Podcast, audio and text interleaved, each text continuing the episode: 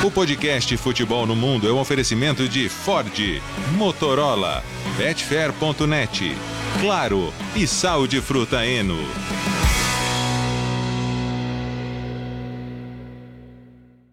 Alô Brasil, olá para você que é fã de esportes. Podcast Futebol no Mundo 212 está no ar mais uma vez com o time completo. Leonardo Bertozzi, Gustavo Hoffman, o Biratan Leal, meio baleado, mas para fazer podcast sempre dá um jeitinho, né, Bira? Ah, é mais tranquilo, mais tranquilo. Mas baleado também porque o Verona resolveu aprontar no começo da semana também, isso não ajuda muito. e aí, Léo? Tudo bem, Alex? Tudo bem, companheiros? Poxa, o Verona tomou um gol do meio de campo, cara. Aí não dá. É, mas né? aquele gol, aquele gol é, É. polêmico. O Biratã ficou bravo porque o jogador estava caído no chão e o Biraghi simplesmente meteu a falta no meio de campo. Aí azar do goleiro que se distraiu, né? Coitado do goleiro. É, mas tudo bem, eu ainda, ainda mantenho a minha convicção de que, a, de, que a- de que o Verona não vai cair, embora a Salernitana tenha ganhado bem do Monza no fim de semana. Professor Paulo Souza ganhando o primeiro jogo em casa, mas eu acho que o Verona pode reviver a velha rivalidade com o Spezia e, e mandar o Spezia para a Série B. É, o- é o meu palpite, apenas um palpite. Mas já que, para dar um destaque inicial, falar do Arthur Cabral de novo, né? Porque ele, a gente, não- agora não só na, na Conference, onde ele faz gol todo jogo, mas na Série A também fazendo gols importantes, deixou dele mais uma vez. Então é, é um dos atacantes brasileiros em boa forma aí, seis gols nos últimos cinco jogos. É, fica a dica para o Hoffman entrevista, hein, Gustavo? O Arthur já passou por aqui, né? Já passou por Sim, aqui mano. na época do Basel. Sim. Vamos, vamos, vamos trazê-lo, vamos trazê-lo agora aqui defende a Fiorentina. Um grande abraço para todo mundo. Mas olha, essa derrota do, já que o destaque inicial do podcast virou agora Série A, né? Essa derrota do Verona nem se compara à da Roma, né? Que concedeu à Cremonese a sua primeira vitória na primeira divisão do futebol italiano desde 1996. José Mourinho expulso mais uma vez, confusão, enfim. Cremonese venceu a Roma por 2 a 1 não vencia um jogo na primeira divisão na Série A desde 96 e coube a Roma a proeza de conseguir perder para a Cremonese nesta temporada. E já que a gente já se estendeu aqui, Alex, deixa eu aproveitar, para quem está no YouTube, nos, nos, nos acompanhando, no canal da ESPN Brasil no YouTube, olha que camisa alternativa. Essa aqui, Linda. Alex, essa aqui é uma das. Eu acho que essa Linda. assumiu a condição de mais rara da minha coleção. Hum. O tênis Utena, da Lituânia. Rapaz. Vocês lembram do Matheus Campos, que é o Matheus Campos, que é o diretor de recrutamento do, o, do tênis, que passou aqui pelo podcast já. Ele me mandou essa camisa, chegou aqui essa semana, diretamente da Lituânia. Essa aqui, ó, essa é especial, viu? Azul marinho. Lindo, Bonita. azul marinho com preto, né? É, é, o, o Gustavo Hoffman também assumiu que ele usa as entrevistas para ganhar camisa. Eu não, eu não posso julgar Não, porque, eu, não, porque não, fiz nem isso, isso É eu um fiz isso clássico. muito na TV durante anos. É, então não- nem se clássico do compara você. Nunca Eu não critiquei. peço, eu não peço, você sempre pediu, mas eu de vez em quando eu ganho uma ou outra assim.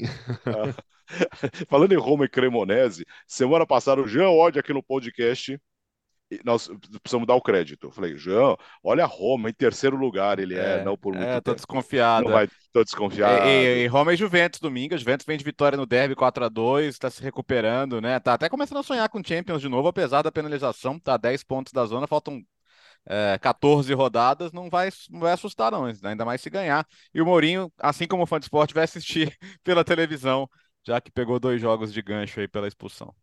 Bastidores, Alex. É, domingo na, bastidores na de ESPN 4, jornalismo. diga. Olha só, eu desde segunda-feira, né, eu já estava com a incumbência, uma pauta definida. Olha, vamos fa- de fazer uma, uma matéria pré-rodada do Campeonato Italiano agora para o final de semana sobre a Roma. Pô, pô, vamos falar da Roma, né? Afinal de contas, olha a campanha na Série A, tá nas oitavas de final da Europa League, é o José Mourinho, então sempre é um personagem que chama atenção. Falei, beleza, deixa passando o jogo contra a Cremonese, eu fecho um VT legal, tal, do, do bom momento da Roma, tal. A Roma vai e me perde para Cremonese. Aí eu tive que mudar um pouquinho o VT, né? A É, você, pode matéria. ir pra, você pode ir para outro, outro prisma. A Roma, a Roma esgotou os ingressos em todos os jogos da Sim. Série A e, e competições europeias da temporada Liga Europa. Mais de um milhão de pessoas já passaram, está conseguindo levar mais jovens para o estádio, que é um desafio da, da Itália, Coloquei na especificamente, matéria, né? Bertozzi. Que é uma população mais velha. Muito bem, tá vendo? É por isso que você é craque do jornalismo esportivo, Puan. Mas eu, mas eu tive um consultor especial para essa matéria, né? É quem? Meio Quem? óbvio, Quem? né? Quem que vocês acham? Ah, Meio ah, óbvio, não né? sei, não sei, não sei. É, aliás, semana que vem já tem Liga Europa de volta. Precisamos conversar sobre isso depois, hein? Rodada cheia, rodada quase cheia, né? Porque a Lazio joga na É terça-feira. por, é por isso. 15 jogos. Por isso que 15 ela joga na terça, né? Não dá pra jogar os dois ao mesmo Exatamente. tempo na quinta. Exatamente, os dois são mandantes, né? É. Ah, vamos lá. Aliás, Gustavo Hoffman, para quem está nos vendo, com um pouquinho de delay, mas aproveitem o áudio, né? Mas faz O que parte. importa isso é o áudio, é. A imagem, a imagem não está sincronizada com o áudio no YouTube, mas o áudio no podcast está tudo certo. É, conserta isso aí. Vamos lá, Premier League, o Arsenal disparou na liderança, venceu o Everton. O Everton que venceu o Arsenal no Goodson Park semanas atrás e deu um sustinho ali no Arsenal, mas ontem se impôs e disparou na liderança. E o fim de semana vem aí Arsenal e Bournemouth e o City vai jogar contra o Newcastle. Olha só o que pode acontecer nessa na próxima rodada, Léo. O que, que pode acontecer? A diferença pode aumentar, né? É, é uma, é uma rodada. pro- Tudo bem que a gente achou que aquela rodada que o, que o City pegava o Force era propícia para o City Sim. ah, se dar bem. E aconteceu o que aconteceu, né? O City deixou pontos pelo caminho e o Arsenal voltou a ter um respiro. Agora, a resposta do Arsenal pós-derrota para o City é assim: é para levantar, aplaudir de pé, porque todo mundo ficou aqui baqueado, né? Todo mundo, todo mundo ah, sentiu que o Arsenal podia ter esse baque, vamos dizer assim, porque é da maneira que foi, a maneira que o City normalmente termina os campeonatos, como o City consegue ter arrancadas de resultados fortes e o Arsenal tá viajando numa altura que ele não tá muito acostumado, não vou nem falar nos últimos anos, na, na- nas últimas décadas, né? O Arsenal dos Invencíveis já faz quase 20 anos. Então é, é sem dúvida notável o que esse time conseguiu. A maneira que virou contra o Aston Villa, um jogo que estava para ser perdido, a autoridade com que bateu o Leicester e agora o Everton outro dia surpreendeu ganhando de 1 a 0 na chegada do Shandite, né? E agora não deu nem pro cheiro, cara. Não deu nem pro cheiro. Com Saka bem, com o Martinelli voltando a jogar bem, com o Odegaard. é, no, no segundo tempo, você viu já o Arteta fazendo boas mudanças, quer dizer, o, o elenco já se qualificou, o Thomas Partey voltando ao time aos poucos. é, e a perspectiva, eh, teve, teve a imagem do Gabriel Jesus acompanhando o jogo, né? E daqui a pouco ele vai estar em condição de jogar também, de ajudar muito esse time na reta final. Então, cinco pontos não são uma maravilha, porque ainda tem confronto direto, tem muito jogo pela frente, não está decidido o campeonato ainda. Mas eh, eu acho que aquela desconfiança de se o Arsenal vai sentir esse golpe do City, essa acabou, né? Porque é um time que, que vence com muita autoridade seus adversários, joga um futebol que é muito bonito de ver, é muito bonito de ver, né? O Arsenal quando coloca a bola no chão, quando consegue fazer aquelas trocas de passe em velocidade, e, e você vê os jogadores crescendo também, né? O Saka, por exemplo, eu não sei se até pouco tempo atrás ele hum, soltaria o pé direito da maneira que foi ali, né? Não é o pé mais confortável para ele, mas enfim, parecia que era. E Soltou que a bola mamona do ali. Zinchenko, hein? Espetacular, Ô, né? Nossa. E, e- e é legal falar disso de mentalidade também, né? Porque o Zinchenko vem de um time que ga- ganha tudo toda hora, né? Tudo não, menos a Champions League, mas enfim, na- na- no futebol inglês vem dominando nos últimos anos. E, e esses caras trazem um pouco disso pro vestiário também. Eu acho que o Arteta, quando buscou o Zinchenko, quando buscou o Gabriel Jesus, quis trazer um pouco também desse hábito, né? De competir em alto nível, de conquistar em alto nível, e, e são peças muito importantes. Eh, e queria falar do próprio Martinelli também, porque houve um momento aqui nessa oscilação do Arsenal que ele não estava bem. A chegada, a chegada do Trossard colocou em dúvida a posição do Martinelli, mas aí o Nketiah caiu de rendimento e ele falou: bom, dá para usar os dois aqui, né? Dá para usar tanto o Trossard quanto o Martinelli. O Martinelli voltou a jogar bem. Hoje, hoje aquela queda de rendimento breve que ele teve, ele chegou até ir para o banco, já passou. Hoje ele está num nível muito alto de novo e não tá ganho ainda. E, ah, e acho que não vai estar ganho enquanto não chegar ali em maio, na boa. Não, não, eu não, não, acredito que o Arsenal vai voltar a ter aquela coisa de oito até mais pontos do que isso. Mas esse, esse time deu motivo para o seu torcedor voltar a acreditar. Os que, os que deixaram de acreditar em algum momento, né? Porque claro que tem os que acreditaram sempre. O ponto para mim principal é não há mais justificativas para aquelas dúvidas que sempre existiam. Ah, como que o Arsenal vai reagir agora? Né, que a gente falou depois da derrota para o City. Ah, como que o Arsenal vai lidar com, com uma. de- O Arsenal lida muito bem com a situação de candidato a título da Premier League. Ponto, acabou. Se vai ganhar ou não a Premier League, não será por esses fatores. Se vai ganhar ou não a Premier League, será por é, detalhes de alguns jogos, de uma sequência melhor ou pior na comparação com o City. Agora é campo. Agora é campo, esse lado mental que é extremamente importante também, mas sem essa dúvida de ah, será que esse time vai conseguir? Será que esse time vai reagir bem a um novo tropeço? Esquece isso. Isso aí é, é página virada na história desse time do Arsenal na temporada 2022-23. Um outro jogador que entra nesse pacote que o Bertozzi citou de, de, de cultura vencedora levada para o vestiário do, do Arsenal é o Jorginho né, que cansou de ganhar título também com a camisa do Chelsea, é, o jogador internacional que também traz esse pacote de experiência, de confiança, essa cultura mesmo vencedora. Isso aí faz muita diferença. Isso, aí é, isso faz a diferença nesses momentos, né, de, no qual surge uma dúvida na cabeça do jogador, do vestiário. Putz, será que vai dar? Será que a gente consegue? O jogador acostumado a títulos é, nem fica em dúvida. Vai dar, vamos lá, vamos para cima, vamos ganhar dos caras, vamos ser campeão. É, é, essa é a cultura vencedora que jogadores como, como, como esses que vieram do City, o Jorginho, levam para o vestiário do Arsenal também. E muito legal mesmo ver o Martinelli marcando dois gols, sendo decisivo nessa, nesse novo ataque do Arsenal, né? Com Saka, com o Troçar e com ele também. Dois gols em um jogo importante, 4 a 0 como você disse, Alex, em posição total do Arsenal do início ao fim.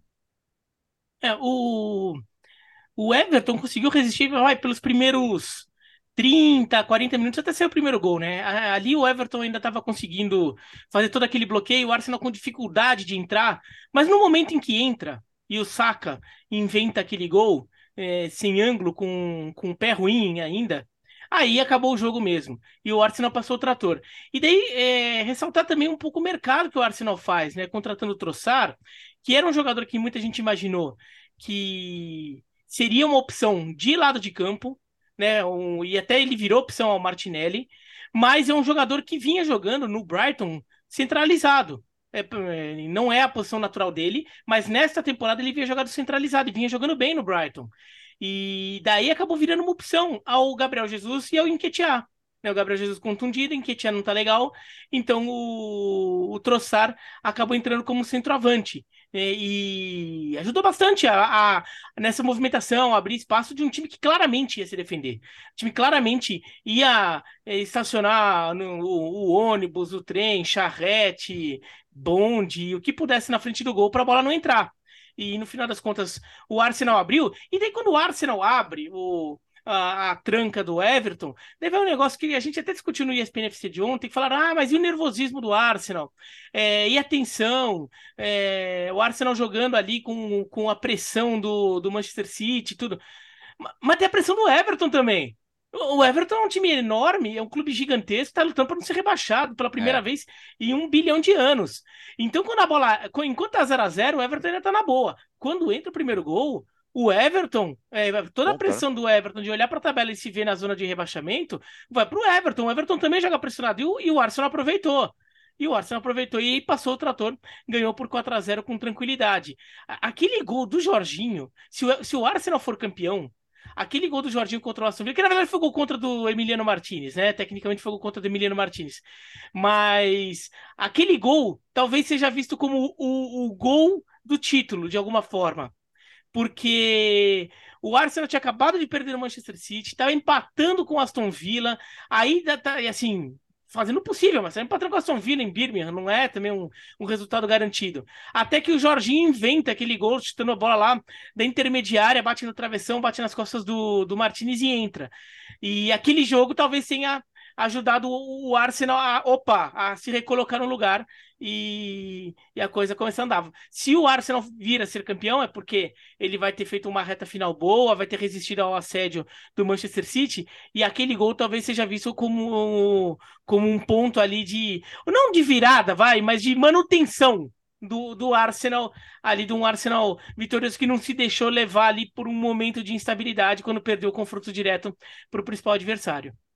São jogos atrasados que nós tivemos nesta quarta-feira. Bom, fim de semana Arsenal e Bournemouth, Newcastle e, aliás, City e Newcastle.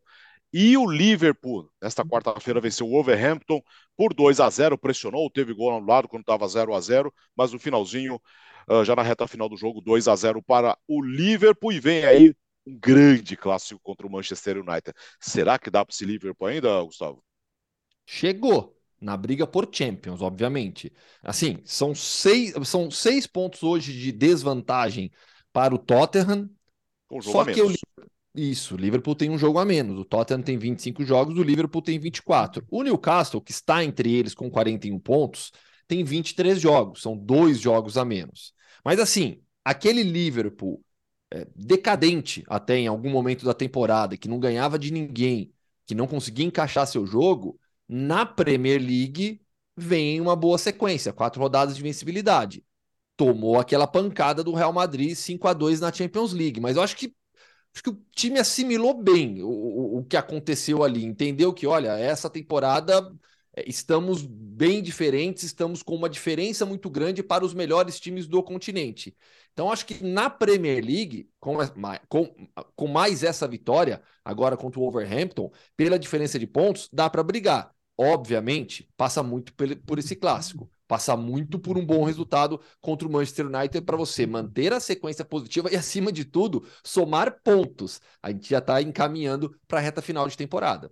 E, e, só destacar aqui, né, que é a quinta temporada seguida que o Salah mete 20 gols na Premier League, né? É, tem, que, tem que respeitar realmente, pode não ser ali o, o melhor momento dele, mas estamos falando de um jogador histórico, um dos maiores da história do clube, e tudo bem, já estava 1 a 0 o jogo, né? O gol do, do Van Dijk é o gol que abre o caminho num jogo em que o Liverpool teve que ter muita paciência, superar ali a questão do gol do Darwin Nunes anulado, mas os números dele são realmente muito impressionantes. 20 gols na temporada, né? Não na Premier League, tá? 20 gols na temporada são 9 na, na Premier League e, e, e 8 na, na Champions League, mas são 20 na temporada como um todo. Então são seis temporadas consecutivas, na verdade, marcando pelo menos 20 gols. É, mas assim, o, Overhampton também, cara, é outro time que sofre para fazer gol, né? Tava sem o Matheus Cunha, o, o, Diego Costa entrou, mas você vê que fora da, da condição ideal dele, da forma que ele já teve um dia também, né? De, desde a lesão do Raul, desde o problema na cabeça do Raul Jimenez, o, o Wolves sofre um pouquinho com essa questão dos gols, né? E acho que mais uma vez é um time que produziu muito pouco na frente. Agora, para o Liverpool, pelo menos, são, são quatro jogos sem levar gol na Premier League, né? Levou cinco do Real Madrid na Champions, mas na Premier League são quatro jogos sem levar gol. É, três vitórias, um empate. É a segunda melhor sequência de resultados do time na temporada. Foram é, quatro vitórias seguidas antes e depois da, da pausa da Copa, né? Somando todos os jogos. Mas é, eu acho que o United é um teste, sim, porque o United tá naquela pegada. A gente falou da confiança do Arsenal. O United foi campeão no fim de semana, falamos muito sobre isso na segunda-feira. É, e a vitória com o West Ham na, na FA Cup também foi uma daquelas vitórias de times que estão com a confiança no alto, né? De times que se recusam a perder porque sabem que tem meios para ganhar qualquer jogo hoje. E o Bertozzi, esse jogo, assim, para o Liverpool é vencer para se manter nessa briga por Champions League, correndo ainda um pouco por fora, e para o United é vencer para se manter numa briga por título correndo por fora também. Diga, Beira. É, o, o curioso é que eu vendo os jogos do Liverpool, se, se eu conseguir ignorar, separar ali, tirar o jogo contra o Real Madrid, parece um time claramente numa curva assim, assim, ascendente. O time vem melhorando. É, ainda não é, tá longe de ser aquele Liverpool da temporada passada ou o Liverpool da temporada do título da Premier League, mas é um Liverpool em que a coisa começa, o, o ataque começa a funcionar direito, a defesa já não tá mais tão exposta, é, o Darwin Nunes está entrando mais no time, tá jogando melhor, o Darwin Nunes já tem seis gols na, na Premier League, já é o terceiro artilheiro do, do Liverpool, é, já era, né? Mas se aproxima do, do Firmino e, e, do Salah. Ele tá começando a fazer gol, tá jogando mais normal, assim, não é aquele Darwin Nunes do começo da temporada, que tava até um pouco caricato pela quantidade de gol que ele perdia. É, o Gakpo é, entrando também mais na, na, nas articulações, quer dizer, é um Liverpool que você vê uma evolução. Mas teve aquele jogo contra o Real Madrid lá no meio, ali que, que no final das contas, fala, pô, mas no jogo que valia mais, no teste real nessa sequência, o time tomou de 5 a 2 em casa. Então, fica sempre essa desconfiança e de fato eu concordo que o jogo contra o United é um teste até para ver isso, até para mostrar se o Liverpool realmente vem evoluindo e aquele jogo contra o Real Madrid foi uma aberração, porque foi um jogo estranho também, né? Foi um jogo. O enredo dele é todo esquisito, que só dava Liverpool, de repente passou só da Real Madrid e até a sequência de gols mostra isso. E, ou se. É se de repente o Liverpool não melhorou. Na verdade, foi o time só pegou alguns adversários na tabela. É, o, o, jogo contra o Newcastle sai um gol muito cedo. O Newcastle tem jogador expulso, daí também acaba contribuindo. E no final das contas, o Liverpool ganhou. Né? Eu, eu acredito que o Liverpool esteja evoluindo sim, tá? Eu tô mais na linha do jogo contra o Real Madrid, foi um ponto fora da curva. O, Real Madrid, o Liverpool é, já tá praticamente eliminado da Champions. Mas eu, eu acho que o Liverpool tá realmente evoluindo. E, e, a vitória contra o Newcastle eu vejo valor nela. Tá? Não foi só uma sorte ali porque o Newcastle teve jogador expulso. Foi só a segunda derrota do Newcastle na temporada na Premier League, né? O time só perdeu dois, é, dois jogos na Premier League e um foi esse jogo do Liverpool. Então o, o, o Liverpool vem evoluindo e vai ser legal esse jogo contra o United ver o que esse time pode fazer. Porque no final das contas, o jogo do primeiro turno foi um jogo em que o United vinha sob desconfiança e ajudou a consolidar um pouco o, o United. É, o United até joga mais retrancado, mais atrás, indo mais em contra-ataque contra o, o que o Ten Hag costuma é, é, é, fazer, mas porque precisava sobreviver depois de ter tomado umas pauladas nas primeiras rodadas. Então foi um jogo em que serviu para mudar um pouco o momento do Manchester United e entrar na temporada de vez. É, agora o Liverpool pode tentar usar esse jogo a seu favor, né? O jogo de entrar na briga pela Champions League definitivamente, né? colar no Newcastle, se aproximar do, do Tottenham. E convenhamos, o, o Liverpool está três pontos perdidos atrás do Tottenham. E, e o Tottenham é um time que você não confia, né? O, o, Tottenham é um time que não dá pinta de que não, não, ele vai resistir a um assédio. Pode até ser que consiga, pode até ser que entre numa boa fase comece a ganhar muito jogo e consiga resistir a algum, alguém que vem atrás pedindo passagem. Mas, por enquanto, não dá essa confiança. É um time que oscila demais. Ontem mesmo foi eliminado pelo Sheffield United na, na FA Cup. Então, é, é, o, o Liverpool tá, tá com muita força nessa briga por vaga na Champions. Esse jogo contra o United acho que poderia consolidar isso. E tem um negócio, né? Considerando que o United é o maior rival do Liverpool, o Liverpool ainda pode meio que tirar o United da briga pelo título. Porque o, o United tá, tá correndo por fora, mas tá nessa briga, no final das contas. E se o Liverpool vence, o, a diferença do United para o Arsenal pode aumentar para. Ela tá em 11 agora, né? 11, mas o, o Arsenal tem um jogo a, me... a mais. Então seria 8. Ela iria para 11 de verdade. Daí é difícil do United pegar. Uh, bom, Copa da Inglaterra, você falou do, do Tottenham eliminado, perdeu para o Sheffield United por 1 a 0 O United passou pelo West Ham 3 a 1 O Burnley venceu o Fleetwood Town e o Southampton foi eliminado pelo Grimsby. Teremos as quartas de final City Burnley, Sheffield United Blackburn, Manchester United e Fulham, Brighton e Grimsby Town, Léo.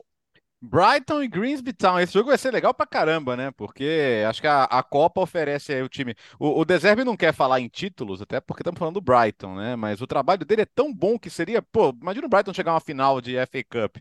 Dependendo dos sorteios, né? Hoje você tem City e United como os grandes favoritos, né?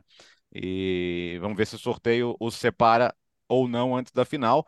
Isso, eles também cumprem o favoritismo, né? Vai ser muito legal, por exemplo, o City contra o Burnley do Vincent Company, que faz um bom trabalho na Championship, é uma lenda do City e, e vai ser certamente muito bem recebido no, no Etihad. United e Fulham é um jogo legal também, porque o Fulham, acho que é a grande surpresa da Premier League na temporada, pela campanha que faz, pela, pela por estar tá brigando por competições europeias também, que acho que pouca gente poderia imaginar.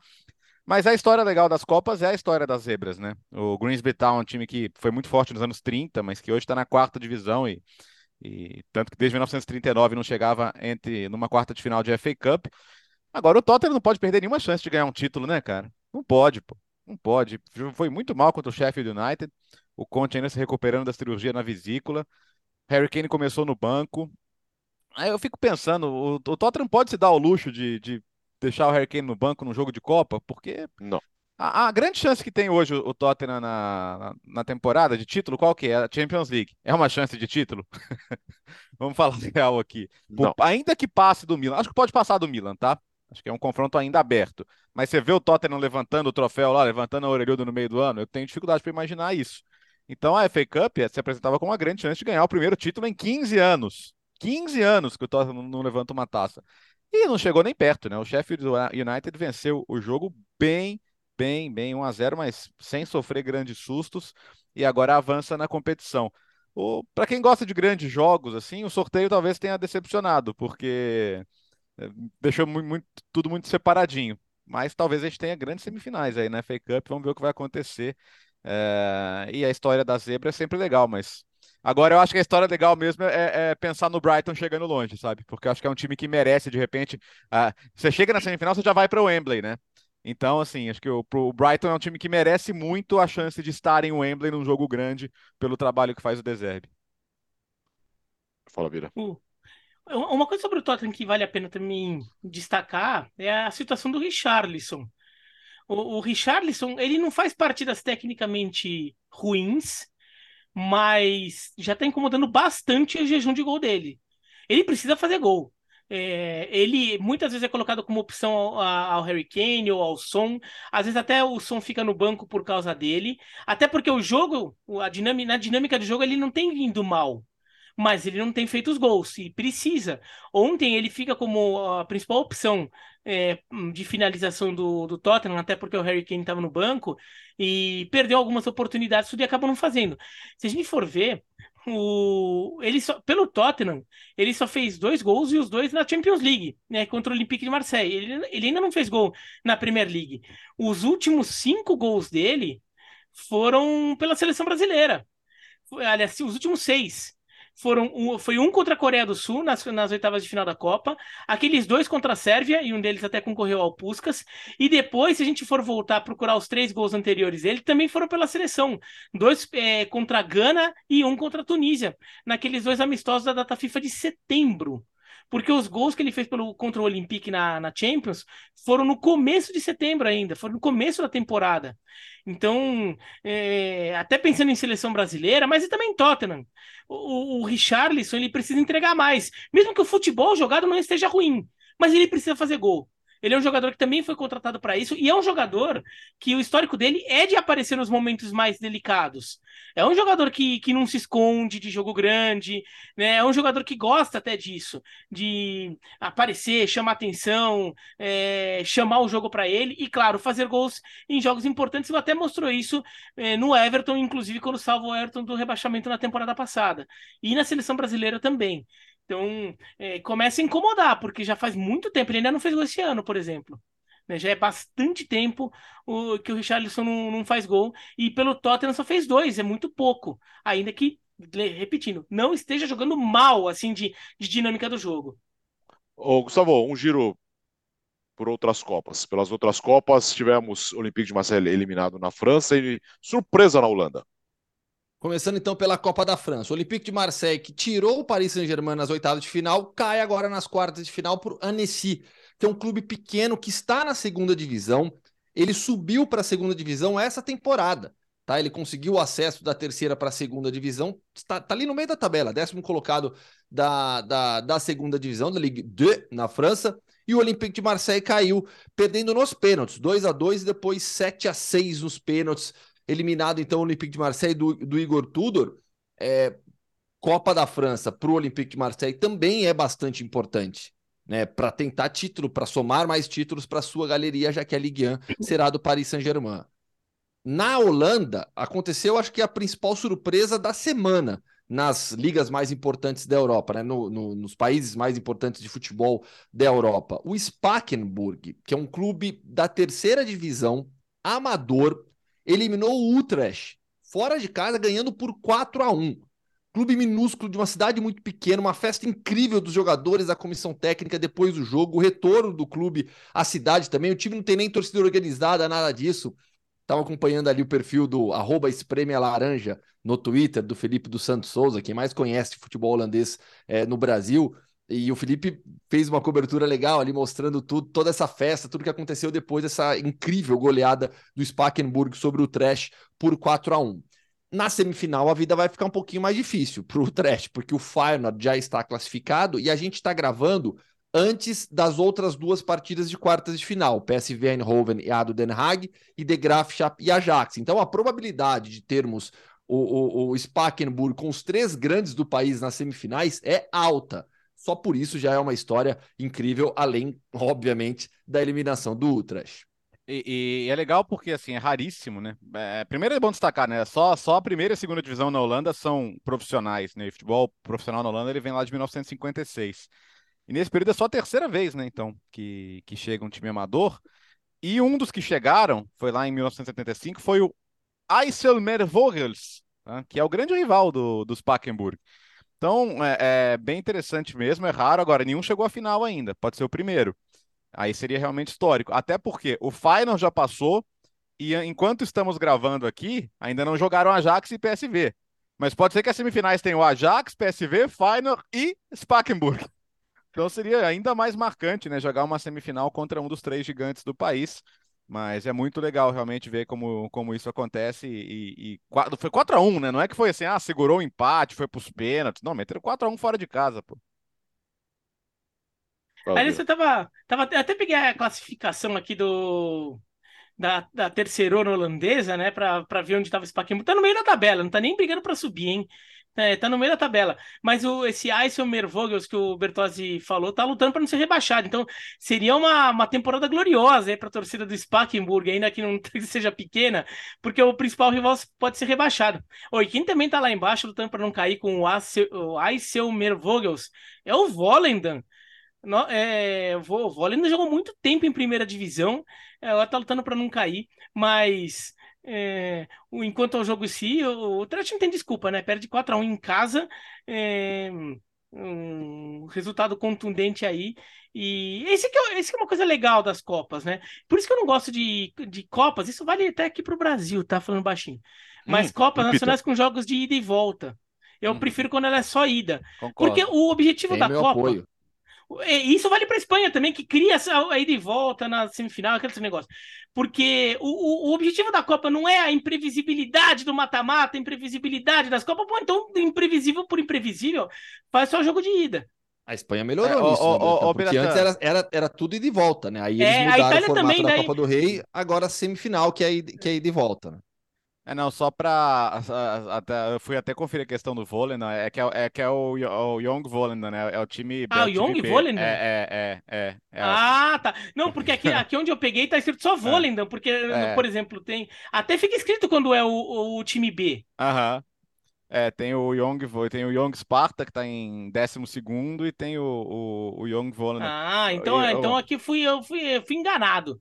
Então, é, é verdade, Young Vôlei, né? É, o, curioso são... é, o curioso é que assim, o time, o time é, na verdade, assim, não, eu, ninguém sobe, né? Porque o time teria que se profissionalizar, né? Então, ah, é, o vôlei ainda tá é... tá na primeira divisão, eu tô viajando, sim, tô, sim. o vôlei ainda principal é. Por isso que eu achei esquisito ver o vôlei ainda na terceira. O vôlei ainda me lembro dele jogando na primeira divisão outro dia. É, viajei, esquece. É, o livro hoje tá. A página tá. tá, meio, tá batido. É, é, não, tá não, mas. A capa tá, caiu. Do, mas depois eu mostro o print aqui de como o site aqui me enganou. Tá escrito só Volendam na, no, na classificação. Eu falei, ué, esquisito. Uh, Gustavo, vamos explicar a confusão no Hoffenheim, na Alemanha? Vamos lá. Na verdade, não é uma confusão, né? É um, é um, é um, um, um marco histórico né, para o clube. O que aconteceu? Todo mundo conhece, que gosta de futebol internacional, a gente já falou aqui várias vezes da regra dos 50 mais 1 na Alemanha, que é uma regra que basicamente impede que uma pessoa ou uma empresa é, se torne proprietária de um clube de futebol. Impede muito a entrada desses bilionários é, do futebol inglês, por exemplo. Né? Na Inglaterra não há qualquer preocupação com a origem do dinheiro. É, na Bundesliga, eles evitam ao máximo esse tipo de situação, que uma empresa, um clube ou, ou, uma pessoa se torne dona de um clube de futebol. Por isso existe essa regra dos 50 mais 1 para os torcedores, os sócios terem a maioria dos votos nas assembleias, ou seja, nas decisões dos clubes. O Hoffenheim, há oito anos, desde 2015, tinha o Dietmar Hopp, que é um dos fundadores da SAP, uma gigante do, do, do ramo de tecnologia. O Dietmar Hopp ele era, na prática, o proprietário do Hoffenheim. Por quê? Porque há oito anos, em 2015, ele com o clube conseguiram uma autorização especial da Bundesliga para essa situação, para ele assumir a maioria dos votos dentro do Hoffenheim. Por que, que ele conseguiu essa autorização? Porque ele estava ligado ao clube há mais de 20 anos, participando de toda a vida do Hoffenheim. Então, por conta desse histórico dele com o Hoffenheim, essa autorização especial foi emitida pela Liga Alemã. E desde então, o Dietmar Hopp é, se tornou na prática o proprietário do Hoffenheim, o clube que já vinha muito bem nos anos anteriores, se consolidou entre, entre os mais competitivos da primeira divisão, foi terceiro colocado nesse período, temporada 17-18 ele foi o terceiro colocado. É, só que nesta semana é, a notícia de que o Dietmar Hopp vai abrir mão dos seus votos, devolvendo a maioria dos votos para o Hoffenheim, pegou todo mundo de surpresa. 82 anos, tem um empresário, e ele decidiu realmente devolver todos esses votos, essa maioria, para o Hoffenheim, sem qualquer custo. Agora, com isso, o Hoffenheim volta a fazer parte efetivamente da regra dos 50 mais 1. O clube volta a ser a ser de maioria dos sócios, dos torcedores. Hoffenheim é uma cidade muito pequena, uma cidade com pouco mais de 3 mil habitantes. Ela foi projetada internacionalmente pelo clube de futebol, pelo Hoffenheim, e diretamente por todo o investimento, por toda a influência, participação que o Dietmar Hopp teve nesses, dessas últimas três décadas. Isso é óbvio para todo mundo. Tanto é que agora, na saída dele, no comunicado do clube, nas palavras do presidente, todo mundo agradecendo demais tudo que fez o Dietmar Hopp pelo Hoffenheim, consequentemente pela cidade também. Mas serão agora novos passos, né? Novo, um novo momento na história do Hoffenheim, que depois de muito tempo luta pela permanência na Bundesliga. O Hoffenheim hoje é o antepenúltimo colocado na tabela, está realmente na disputa, na briga para permanecer na primeira divisão alemã. Então, o que aconteceu nessa semana é um passo é marcante histórico para o Hoffenheim e para a Bundesliga também, que agora nessa, nessa, nessa, nesses clubes, entre os clubes mais odiados, o Hoffenheim agora acho que vai perder o seu lugar, né? Vai deixar, vai deixar esse grupo só com o RB Leipzig. Desde que o Dietmar Hopp assumiu esse, esse cargo dentro do Hoffenheim, o clube se tornou alvo das torcidas adversárias em todos os jogos da Bundesliga. É, tem que ver se é, se é real mesmo também esse, esse esquema Leipzig, né? Que o Leipzig é, ele é teoricamente dos sócios, mas são todos ligados à empresa de alguma maneira, né? É um número pequeno e todos ligados à empresa. Então, o negócio do Leipzig é, não é, é para é alemão ver ou para inglês ver, né? No caso, é para austríaco ver. Mas, enfim, acho que é, é, é uma coisa mais do, do, do espírito da regra mesmo. O, o, a gente já discutiu quantas vezes aqui sobre a cultura do torcedor alemão, de como eles são vistos, né? Por exemplo, o, o torcedor do Union Berlim, né? Odeia qualquer coisa que seja nesse, nesse rumo, né? Clubes empresariais dentro ou, ou fora da regra, vamos dizer assim. Fica, É, e.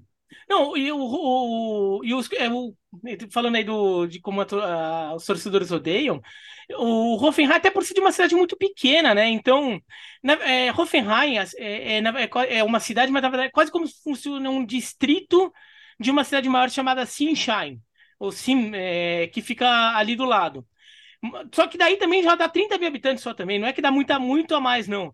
Então, de fato, é um time que, por suas próprias pernas, seria muita dificuldade de, de, de ter mercado ali para conseguir ser essa força econômica que ele, eh, que ele, que ele representa, né?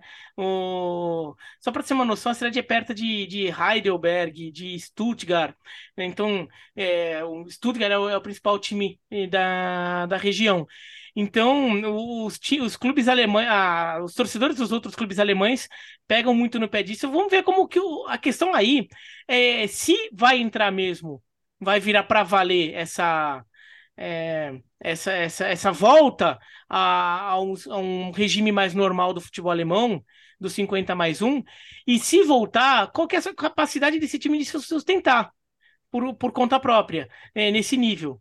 O, se o time pode, por exemplo, virar um Villarreal, que também é um time de uma cidade muito pequena e que se sustenta porque, bom, tem um patrocínio forte lá da indústria cerâmica que, que sustenta o Villarreal, mas também porque teve uma, tem uma gestão esportiva muito boa que mantém. Tem um empresário seria... que banca, que banca, que é o Fernando Reut, que é o presidente Isso. do clube. Que é dono, que é dono de, de, de fábrica Isso. de, de, de revestimento cerâmico. cerâmico. É. Exato, é.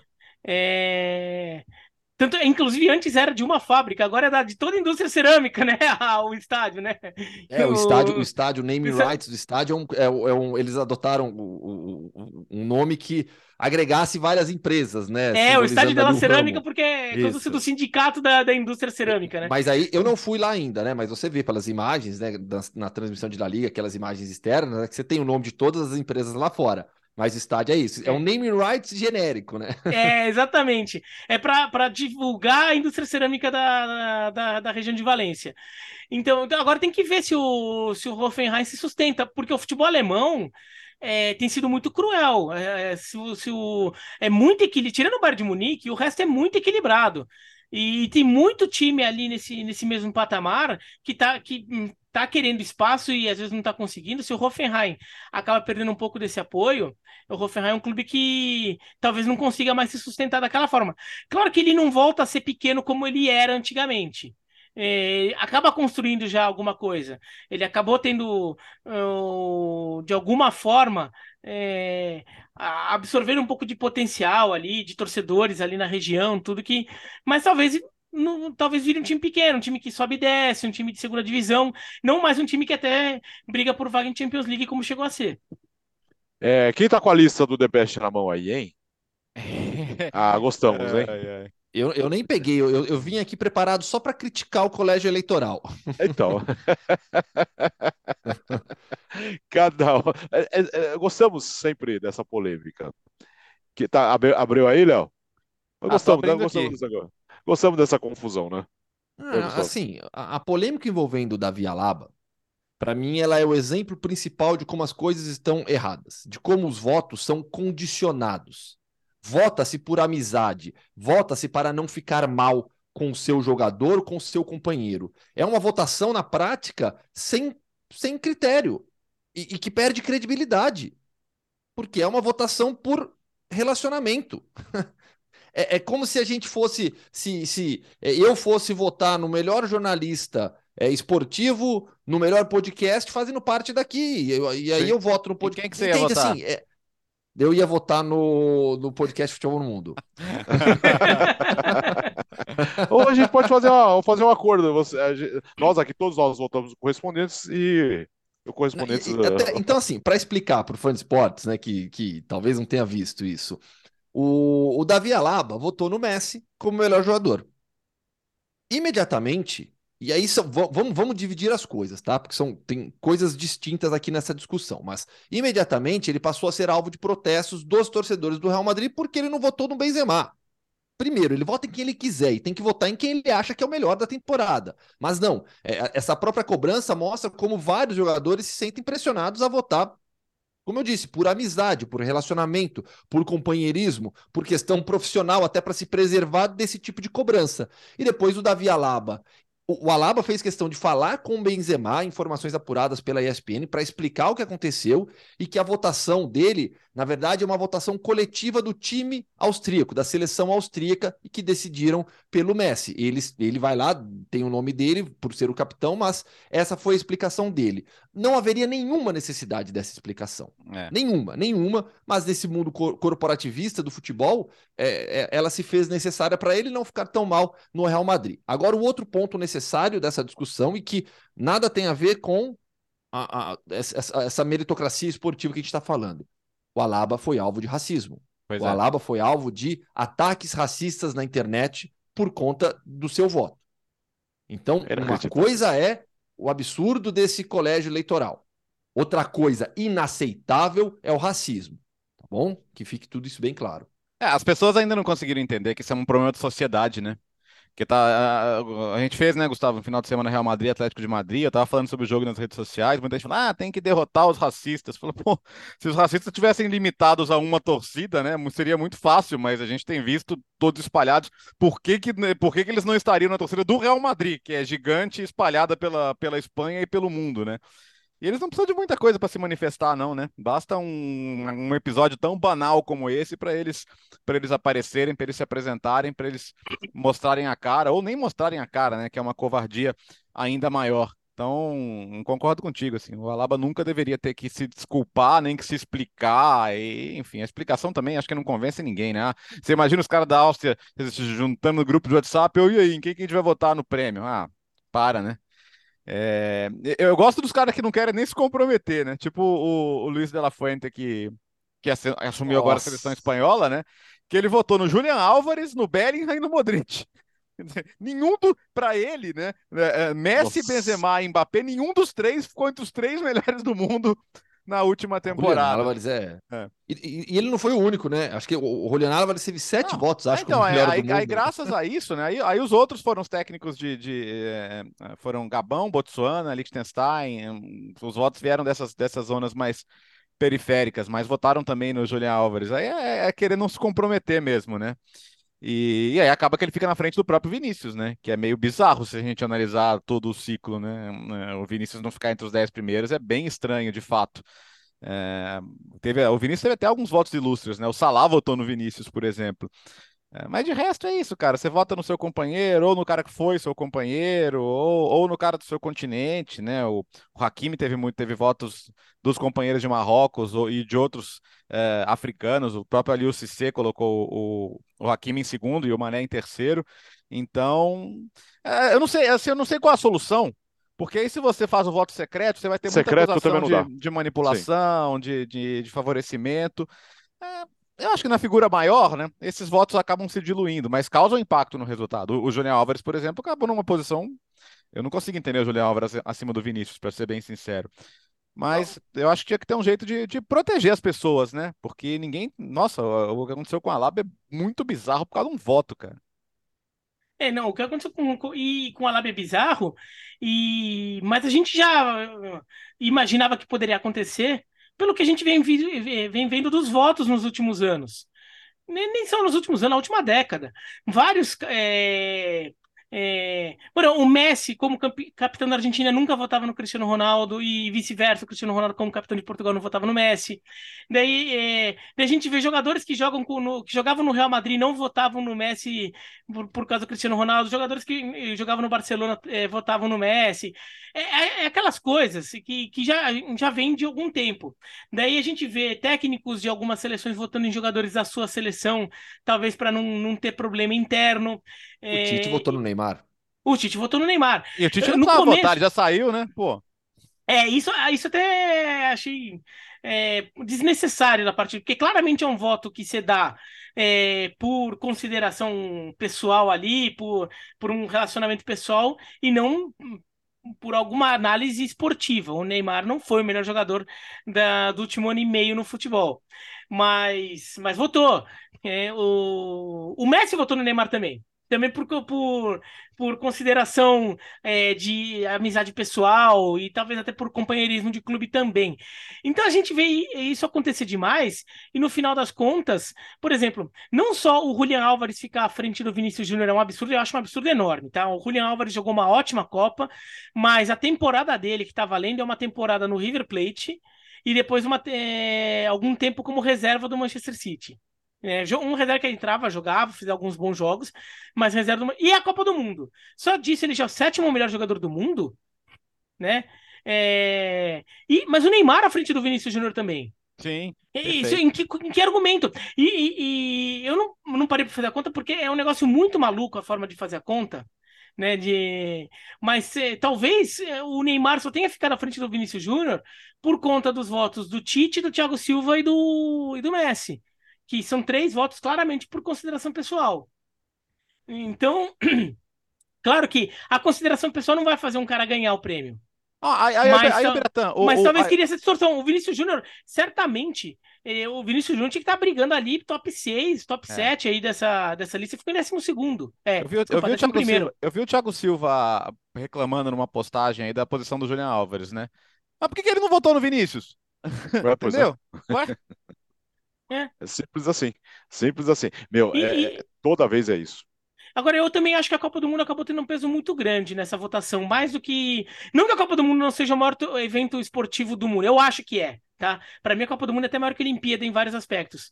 E é o grande evento do futebol.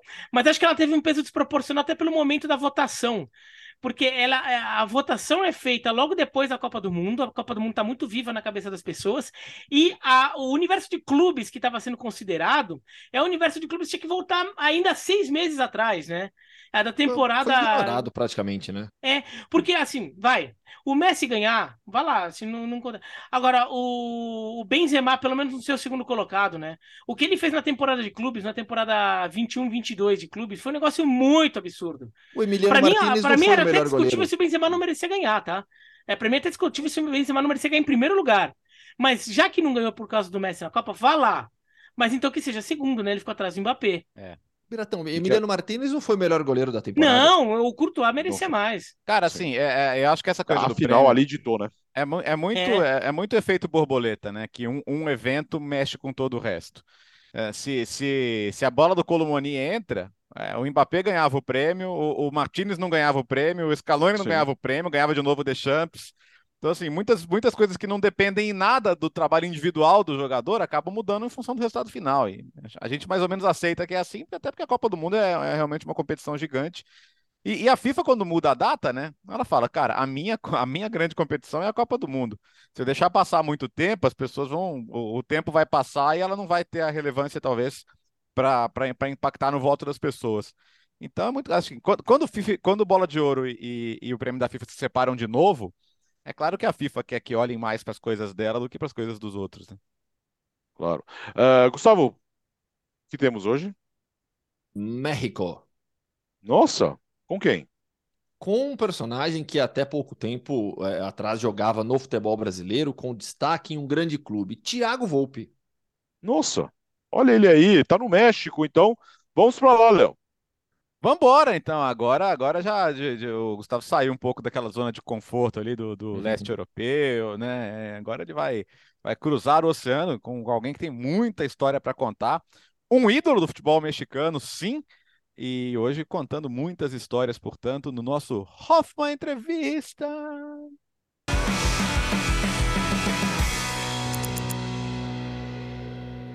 Fã de esportes, a viagem nesta semana é para o México, América do Norte, Campeonato Mexicano, Toluca. Papo com Thiago Volpe. Volpe, tudo bem? Um prazer falar contigo. Bem-vindo ao Futebol no Mundo. Tudo certo, tudo na boa, graças a Deus. Prazer é todo meu. Obrigado pela oportunidade. E feliz aí de estar falando com vocês. Vamos lá, Volpe, para a gente começar o papo. Retorno ao futebol mexicano depois de três anos e meio no São Paulo. Foi no México onde você se destacou principalmente jogando pelo Querétaro. Como foi a decisão de voltar ao futebol mexicano depois da passagem pelo São Paulo? Bom, Gustavo, eu, cara, eu sempre fui, eu sempre declarei que que eu sempre fui muito feliz aqui no México, né? Eu, tinha passado quatro anos no Querétaro, fui é, depois três anos e meio no São Paulo. Realizei um grande sonho na minha carreira, um grande desafio de poder jogar para mim no maior clube do Brasil e, e num clube de tamanha expressão com a posição goleiro, né? É, por toda a história do Rogério. Então, para mim foi talvez o, o desafio mais lindo e mais importante, mais desafiador da minha carreira ter ido para São Paulo. É, desfrutei muito de todos os processos, é, seja os momentos bons até os maus, a gente acaba, é, digo desfrutar porque a gente acaba aprendendo muito também, né? Acho que a gente evolui muito. E quando eu tive a oportunidade de voltar, eu também estava muito decidido é, a, a, voltar para cá, voltar para um país é, onde na primeira na primeira passagem me recebeu muito bem, onde eu fui muito feliz, onde a minha família foi muito feliz, a minha filha mexicana. É, então não foi uma não foi uma decisão difícil, foi uma decisão que eu estava muito muito seguro, até porque o momento que, que eu já vivia dentro de São Paulo não era não era um momento tão favorável assim. E foi como voltar para cá, foi como voltar para casa, é, voltar para um lugar onde a gente se sentia acolhido, onde se sentia bem. Então, por isso que nesse contexto geral aí foi uma foi uma decisão é, acertada e uma decisão tranquila de se tomar. E o Toluca, nesta temporada, brigando pelo título muito bem. Fala um pouquinho sobre o atual momento do Toluca. Bom, a gente vem numa crescente muito boa no campeonato, né? O, o, torneio passado a gente foi finalista, infelizmente perdemos a, perdemos a final. Esse ano é, o clube voltou a, a, investir, né? Voltou a, a a, armar um bom, um bom grupo e a gente vem na segunda colocação, vem de quatro vitórias é, consecutivas, em uma sequência muito boa e esperando aí poder fazer uma grande fase regular, né? Aqui a gente tem é, são, são 17 jogos e, e depois classificam oito para os mata-matas e a intenção é estar dentro desses oito na melhor posição possível para poder ir para essa final novamente aí dessa vez ganhar o título a Liga MX, para muita gente, ela fica confusa ali nos regulamentos, né? Então vamos lá, vamos, vamos tentar explicar para o fã de esportes que está ouvindo.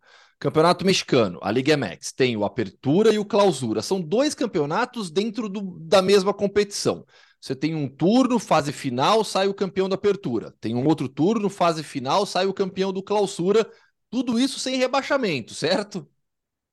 Exatamente, faz alguns anos já eles tiraram o rebaixamento, né? Então, é, hoje eles querem fazer um, um, esquema muito parecido com, com a MLS, né? De como existe um, um investimento muito grande por parte dos donos aqui, né? A, a, liga ela funciona, os times são de donos, né? Então é, é um acordo que eles fizeram para não ter é, mais rebaixamento e assim eles podem também ter a segurança de investir no, nos times e, e, e, sem o risco de se acontecer alguma temporada mal eles perder é, todo esse investimento, né? E é bem assim como como você falou, são em um ano são dois campeonatos, apertura e clausura, é, como se fosse é, turno e, e, retorno.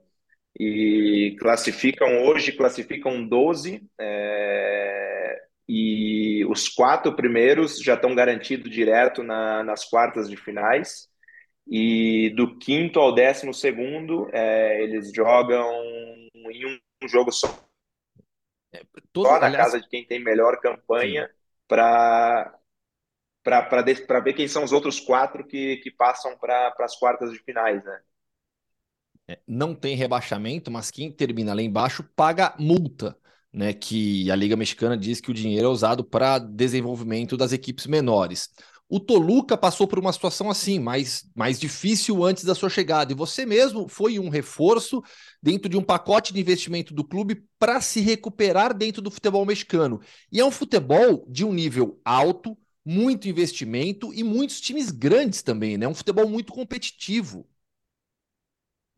É, realmente, quando, quando a gente chegou aqui, o Toluca tinha acabado de pagar essa multa, né? É, o Toluca, ele, ele é uma das equipes mais de mais tradição e das equipes mais ganhadoras da história do México, é a terceira, é a terceira equipe mais ganhadora, e passou por um momento complicado, teve que pagar essa multa, é, e bom, e depois disso é, a gente conseguiu chegar, chegar numa final, é, agora bem novamente, e, e, o sistema é esse: os três últimos colocados de, de cada temporada completa, né, de apertura e, e clausura, é, eles pagam uma multa, né, que em vez de ter rebaixado, essa multa ela é paga e esse dinheiro ele é favorecido às equipes de expansão, né, que a segunda divisão aqui eles chamam liga de expansão, para crescimento dessa liga, para crescimento desses clubes é, com o intuito, o intuito também de, no futuro, esses clubes poderem é, chegar até a primeira, a primeira divisão. É, hoje a primeira divisão é formada com 18 times, mas existe a conversa e a possibilidade de chegarem a 22 times na primeira divisão, né? Mas de acordo com as características que exige a primeira divisão, com o nível de estrutura, é, centro de treinamento, estádio próprio, é, então, por isso que a, essas equipes da, da, da, segunda divisão, nesse momento, elas são beneficiadas com esse dinheiro para poderem ir se estruturando é, até o momento em que elas podem é, alcançar esse, esse acesso à, à primeira divisão modelo, como você disse, né? Muito similar à MLS, que nessa temporada tem 29 clubes, já tem a expansão definida para 30 a partir da próxima temporada. Tem inclusive o campeonato, né? Entre os times da, da MLS e da, e da Liga MX também. E no Campeonato Mexicano, eu falei sobre o nível de jogo. Um campeonato com muitos estrangeiros também, né? A gente teve, por exemplo, o, o sucesso recente do Gignac, um atacante francês, fazendo muito sucesso com a camisa do Tigres. Outros estrangeiros europeus já passaram por aí, mas uma presença muito forte de latino-americanos, né? Sim, é o que domina, né? É o que acaba dominando o, mercado. É, até brasileiros muito, muito poucos ainda, né? Poucos brasileiros mas um, um mercado é, de sul-americanos muito muito forte, com, com, argentinos, paraguaios, uruguaios, é, chilenos e, e, jogadores que são de seleção, né? É, muitos jogadores da, da seleção uruguaia, seleção colombiana, chilena, é, que às vezes não estão na Europa, é, mas são bem vistos aqui e, e, jogam pela, pela sua seleção, né? E existe também é, casos de jogadores como o Gignac, que, que fizeram uma, uma, grande história na Europa e que é, times como o Tigres acabaram trazendo e, e, tem um sucesso muito grande aqui, né? E, e é como você falou, é um futebol muito forte, talvez pouco conhecido no Brasil, né? Com poucas informações. é, mas um mercado muito competitivo, de muito investimento. Bom, a gente viu há, há praticamente dois anos, dois anos e meio atrás, quando o Palmeiras fez a semifinal com o Tigres, e, e a gente falando de alto investimento do México com alto investimento do Brasil, é, a gente pôde ver que, que o México é, peleia né, de, de igual para igual com, com, os clubes brasileiros, tanto que nessa ocasião o Tigres ganhou e fez a final do Mundial contra o Bayern. Né? Foi. É, vamos lembrar um pouquinho da sua passagem pelo Querétaro agora, porque além de ter sido marcante com títulos, é, a sua primeira experiência internacional, você jogou com o Ronaldinho Gaúcho também, um momento extremamente especial pro clube e pro futebol mexicano, né? Sim, esse foi um, um, sonho realizado, né? Às vezes a gente fica pensando hoje é, em tudo que aconteceu.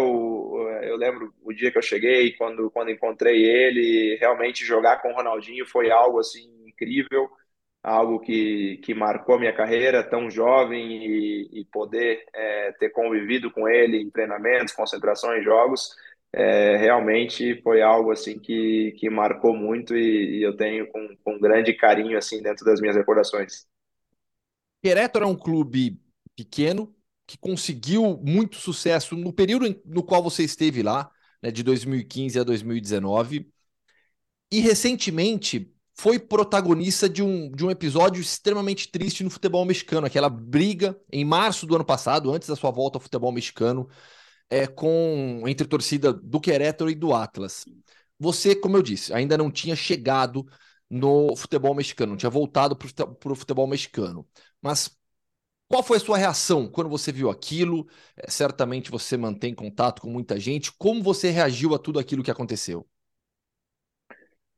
Acho que a, primeira, a primeira sensação assim foi de não acreditar no que estava acontecendo, né? É, eu lembro que a gente tinha jogado um clássico contra o Corinthians é, no mesmo dia. Eu, eu tinha saído para jantar com, com amigos e o meu representante. E, e quando eu vi a notícia e, e, vi que era no estádio do, do Querétaro, assim foi uma surpresa muito grande porque uma das coisas que marcam e que caracterizam muito aqui o futebol mexicano é essa questão que o pessoal aqui é muito apaixonado. É, existe uma paixão pelo futebol muito grande, igual ao Brasil, estádios completamente lotados sempre, é, mas ao mesmo tempo uma segurança muito grande.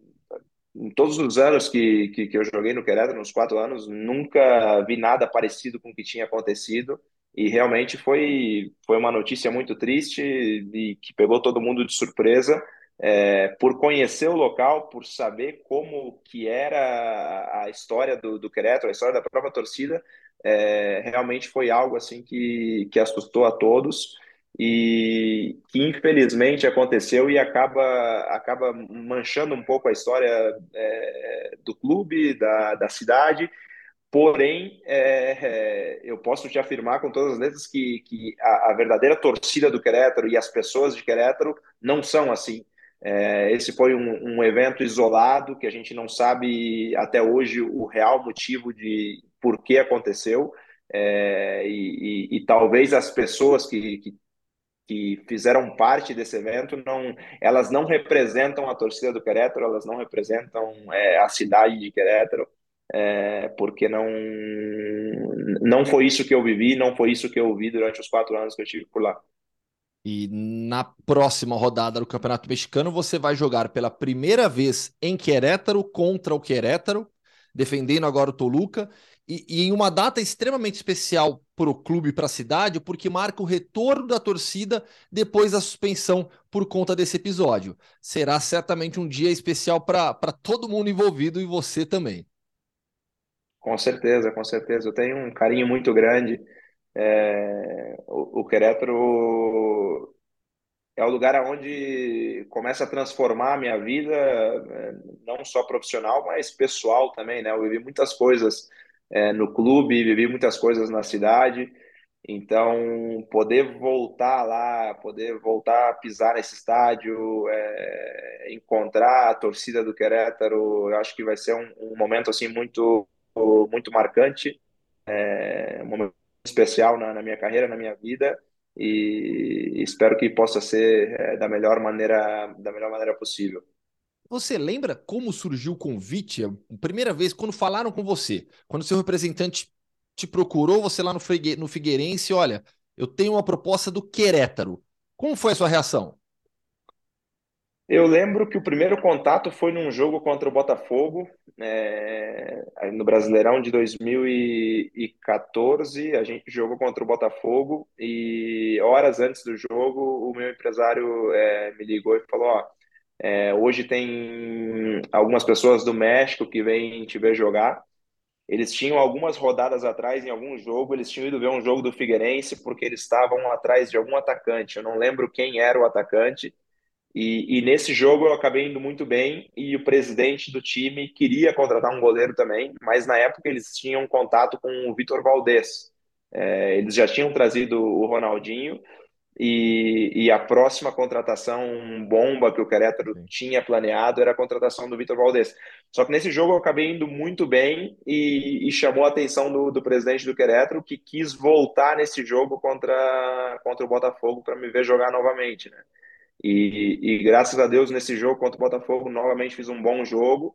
E, e aí ele botou na cabeça dele que, que tinha que ser eu, que era eu. E, e assim foi que, come, que começou essa história com, com o Querétaro. É, depois a gente acabou conversando.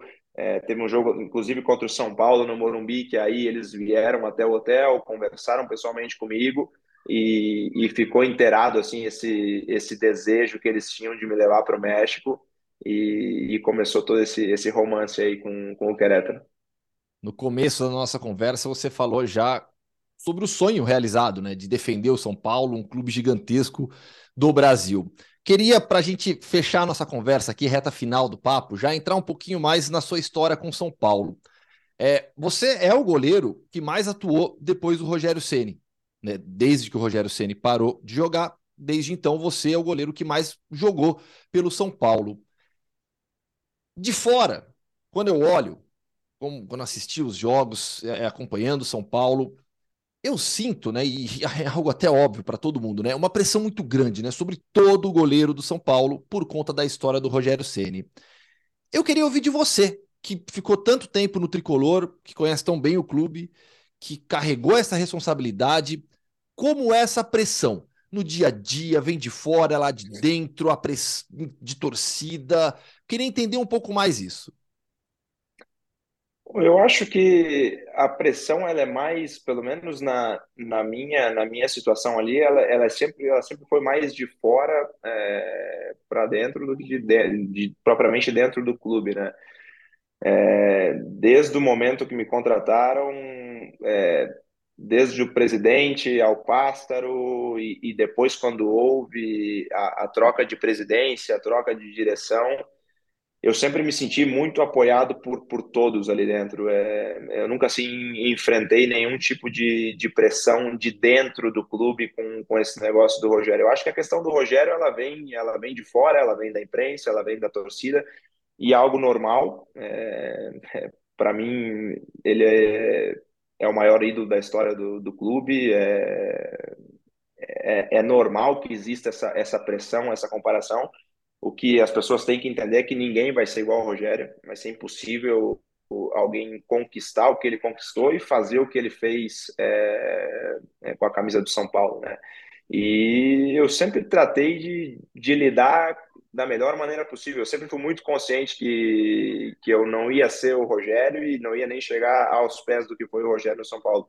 Eu fui com a minha intenção de fazer o meu trabalho, de, de, de poder é, escrever a minha própria história da minha maneira, com as minhas características, e mas tinha um clube que, que tem um peso gigantesco, é, além da camisa, que, como eu te falei no começo da nossa entrevista, que para mim ela é, ela, o São Paulo para mim é o maior time é, é, do Brasil.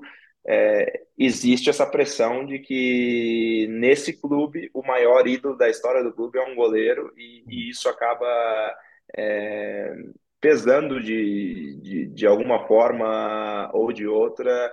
É, você pode viver momentos muito bons, é, que as pessoas vão, vão, vão, vão te elogiar, vão te, te aplaudir, mas no primeiro momento ruim sempre vai ter esse, esse fantasminha rodando pela cabeça de todos os goleiros que, que jogam ali, mas é uma coisa normal que, que eu digo que todo goleiro que, que vai vestir a camisa do São Paulo tem que, tem que entender que ninguém vai, vai poder chegar nem perto do que ele fez ali dentro. E outro tipo de situação, também de pressão, de time grande, a falta de títulos, você viveu o, o, o clímax positivo com o título do Campeonato Paulista. Foi uma conquista marcante para o São Paulo, para o clube, para a torcida, para uma geração de jovens torcedores, né? Sim, porque fazia muito tempo, né? A gente eh, falando de Campeonato Paulista, eh, o último tinha sido em 2005 e de títulos já faziam mais de 10 anos, né, que o São Paulo não não ganhava ou faziam 10 anos, então é, a cada ano que, que se passa, é, essa pressão ela vai aumentando, essa responsabilidade ela vai aumentando e, e aí existe aquele, aquele outro fator, né? Quando você ganha, quando você é campeão, é, essa torcida ela está acostumada a, a, ser campeão, ela, ela, foi acostumada a ser campeão. Então é, tem muito ah, agora eu fiquei campeão, agora eu posso relaxar um pouco. Não, pelo contrário, eu acho que a partir do momento que você fica campeão, a pressão e a responsabilidade aumenta cada vez mais porque o torcedor ele quer ele quer voltar a ter esse gostinho ele quer porque ele está acostumado a história do clube diz isso então é, não é fácil não é fácil mas é, como eu te falei para mim foi foi um sonho realizado e foi o desafio mais lindo e, e mais importante da minha carreira para a gente fechar feliz no México família muito bem vivendo no México você já teve aquela passagem pelo Querétaro extremamente marcante, está muito bem agora no Toluca. E lá atrás, no período do Querétaro, surgiu um papo de seleção mexicana. É algo possível? É algo que você olha ali e fala: o Ochoa não vai jogar para sempre, né? É algo que você olha fala: pô, acho que dá. Já houve algum contato? Enfim, é algo possível? Ai, como é que eu vou te responder essa pergunta? É, eu tenho um carinho, eu tenho um carinho muito grande. Eu, se eu for parar para analisar friamente é, a minha passagem no Querétaro, a minha passagem no São Paulo, a minha volta para cá, eu posso te dizer que a minha identificação hoje ela é mais, ela acaba sendo mais forte no México é, do que propriamente o Brasil, né? Eu talvez há anos atrás eu pensaria de uma forma oposta e, e, e, fecharia e fecharia essa porta, né? Mas com o passar dos anos a gente vai vai crescendo, vai aprendendo, é, a gente vai tendo cada vez mais é, certeza dos nossos sentimentos e é um país que eu amo, cara. É um país que eu amo, que eu tenho uma, uma gratidão enorme. É, fechar as portas eu não fecho, sabe? É, existe muita coisa que, que pode acontecer, eu é, ainda não estou naturalizado, existe um processo para se fazer, é, mas hoje, vivendo tudo que eu vivi é, nos dois países, é, todo o carinho que, que as pessoas têm por mim, o carinho que eu tenho pelo, pelo país também, é, não, não seria uma porta não seria uma porta fechada. Até porque quando, quando eu tive no Querétaro, é, se comentou essa situação, né, de uma possível naturalização. E então, quem sabe, eu sempre eu sou eu sou uma pessoa muito muito crente, né, no, no, nas coisas de Deus. E, cara, se, se as coisas acontecerem, se for da vontade dele e, e vontade das pessoas aqui também, e tiver essa, essa possibilidade, é, talvez eu pensaria com carinho por todo por todo esse sentimento que, que eu tenho por eles e por, que eles têm por mim também, é, talvez seria uma porta que a gente poderia abrir com, com, com muito prazer. Volpe, só te agradecer. Tenho certeza que o fã de esportes gostou demais do papo, para entender um pouco mais de futebol mexicano também. Te desejo boa sorte na sequência de temporada, que o Toluca brigue pelo título e que conquiste a taça ao final. Grande abraço, muchas gracias. Valeu, de nada, um abraço.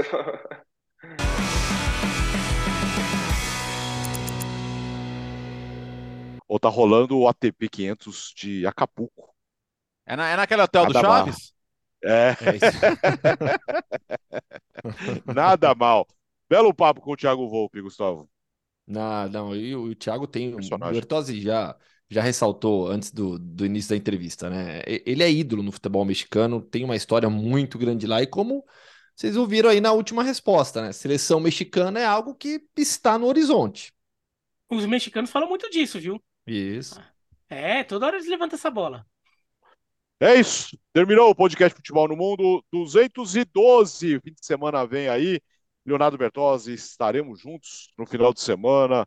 No Abre o Jogo de Everton e Nottingham Forest, é isso? E depois você estará em Roma e Juventus. Isso, faremos dois jogos no domingo então, e Roma e Juventus jogaço, né? Já falei, você assiste, o Mourinho assiste de casa também, porque pegou um ganchinho.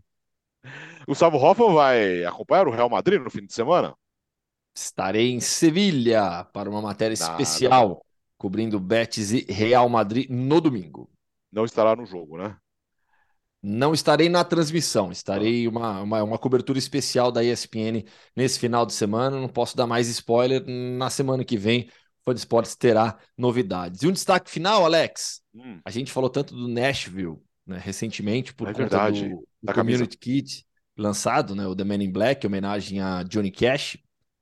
O, Nashville anunciou nessa semana que os irmãos Antetokounmpo se tornaram acionistas minoritários. Houve agora uma compra grande de ações é, minoritárias do, do Nashville e os irmãos Antetokounmpo estão nesse, nesse bolo, nesse pacote.